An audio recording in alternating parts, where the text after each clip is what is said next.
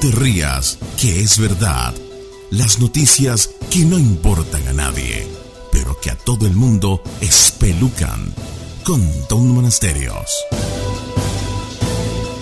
Vaya y anótese. Empresa pagará 6 mil dólares a mujeres que coman pizza y pasta por un mes.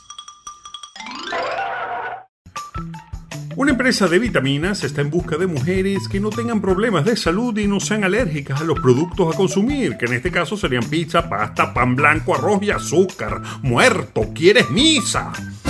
La compañía quiere poner a prueba un suplemento vitamínico y por eso ofrece a las interesadas ganar nada más 6 mil dólares por llevar 30 días una dieta muy poco balanceada. Eso sí, la dieta estará supervisada por un nutriólogo y aunque claramente no es un régimen recomendado, se preocuparán de que recibas todos los nutrientes que tu cuerpo necesitará durante ese mes.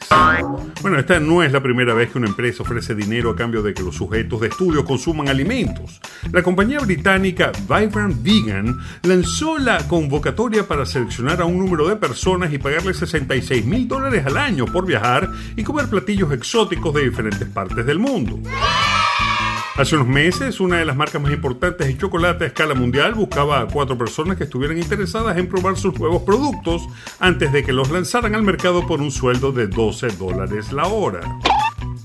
Bueno, y entendamos que esto no es porque las compañías estén realmente interesadas en tener personas que engorden para ellas no son más que la nueva forma de hacer publicidad y lograr que sus productos capten la atención de la gente y se les olvide la mala fama que tienen los carbohidratos y azúcares en la era del fitness y el verse bien.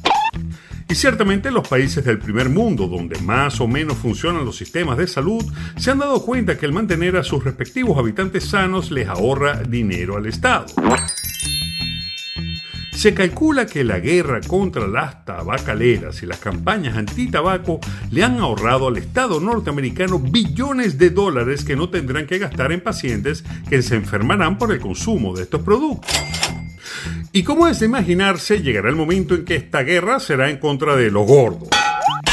La gente con sobrepeso tiene mayor tendencia a enfermarse y a padecer enfermedades como infartos, diabetes y presión alta, que son costosas de tratar y medicar. La cuestión está en que el negocio de la comida es tan brutal que se calcula que genera ganancias de más del 30% del Producto Interno Bruto de los países desarrollados.